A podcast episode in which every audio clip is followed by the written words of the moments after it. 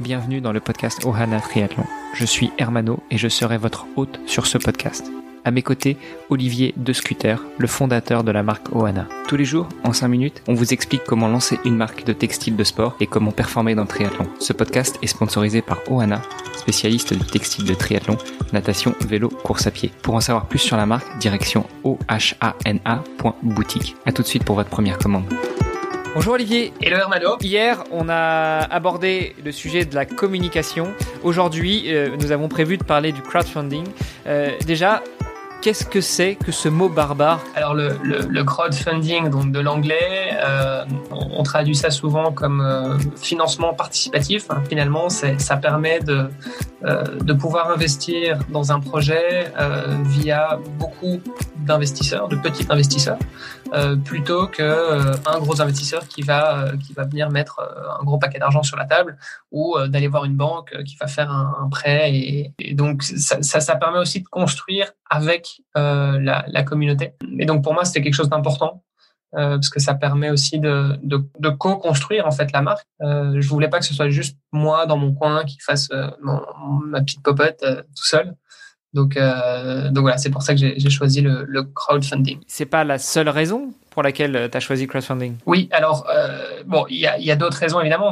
On, l'a déjà mentionné un petit peu dans, dans des épisodes précédents, mais c'est vrai que euh, voilà, au début, donc j'avais créé les, les premiers produits, euh, donc la trifonction que je voulais mettre en vente. Le problème, c'est que j'avais pas encore vraiment de, de communauté non plus euh, pour pouvoir embarquer de, dessus, et donc euh, tant qu'on ne peut pas produire à une certaine échelle, bah, on en a parlé précédemment, euh, produire des échantillons en fait à petite échelle, c'est pas pas quelque chose qui est rentable. Donc voilà, il faut pouvoir justement euh, avoir un, certain volume.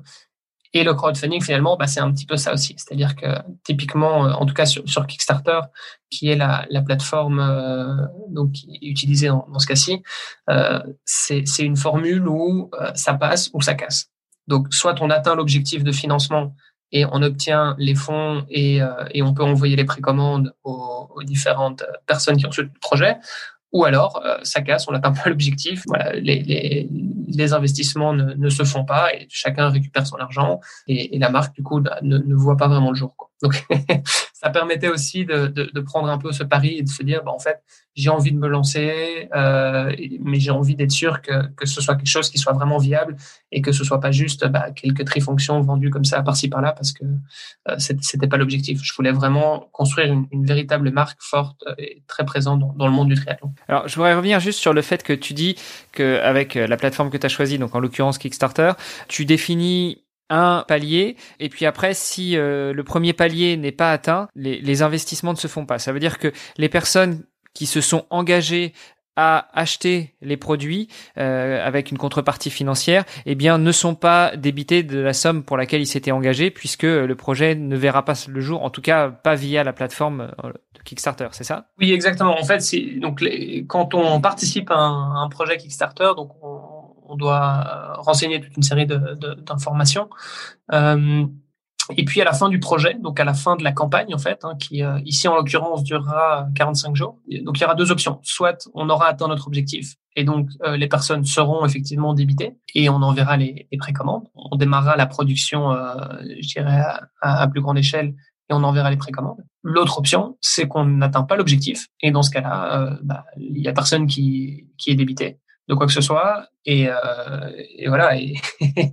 Et, bon, ce serait un petit peu gênant évidemment euh, pour moi et pour la marque, mais euh, mais bon, je suis assez confiant et au vu des, des retours positifs qu'on a pour l'instant, je pense que on, on pourra atteindre l'objectif sans sans problème.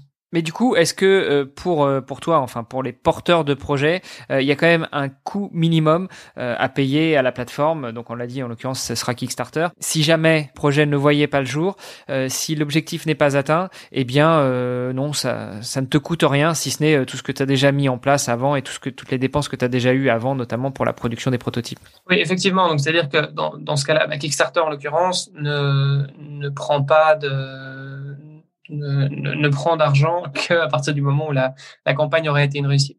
Donc, euh, bon, eux, c'est dans leur intérêt aussi, évidemment, que, que les campagnes puissent atteindre leur objectif. Donc, euh, donc non, il y, aurait pas de coûts, si ce n'est effectivement, comme tu l'as dit, bah, les, les, les coûts qui ont été engagés jusqu'à présent, parce que c'est vrai que ne fût-ce que dans la préparation de la campagne de crowdfunding, euh, bah, finalement, ça, ça prend quand même beaucoup de temps. Euh, enfin, on pourra peut-être y revenir dans un, dans un prochain épisode, mais, euh, mais effectivement, c'est euh, donc oui, il y a, y a, ces coûts-là, mais à partir du moment où, euh, où la, on n'atteindrait pas l'objectif, il n'y a pas de coûts supplémentaires vis-à-vis de la plateforme qui sert. Je trouve que tu as fait une très belle transition. Dans un prochain épisode, on parlera déjà de comment est-ce qu'on se lance dans une campagne de crowdfunding, et puis l'épisode d'après sera justement consacré à tout le travail qu'il y a à faire pendant ou juste avant la campagne, combien de temps ça prend, euh, comment est-ce qu'on fixe aussi euh, la, durée d'une campagne. Donc tout ça, ce seront des sujets que l'on abordera euh, dans les prochains épisodes. Je te propose qu'on en reste là pour aujourd'hui, Olivier, et puis bah moi il ne me reste plus qu'à te dire à demain. Eh ben écoute, très bien. À demain, Hermano. Salut. Ciao. Ce podcast est sponsorisé par Oana. Pour en savoir plus sur les textiles et les valeurs de la marque, rendez-vous sur oana.boutique. O-H-A-N-A. boutique. À tout de suite pour votre première commande.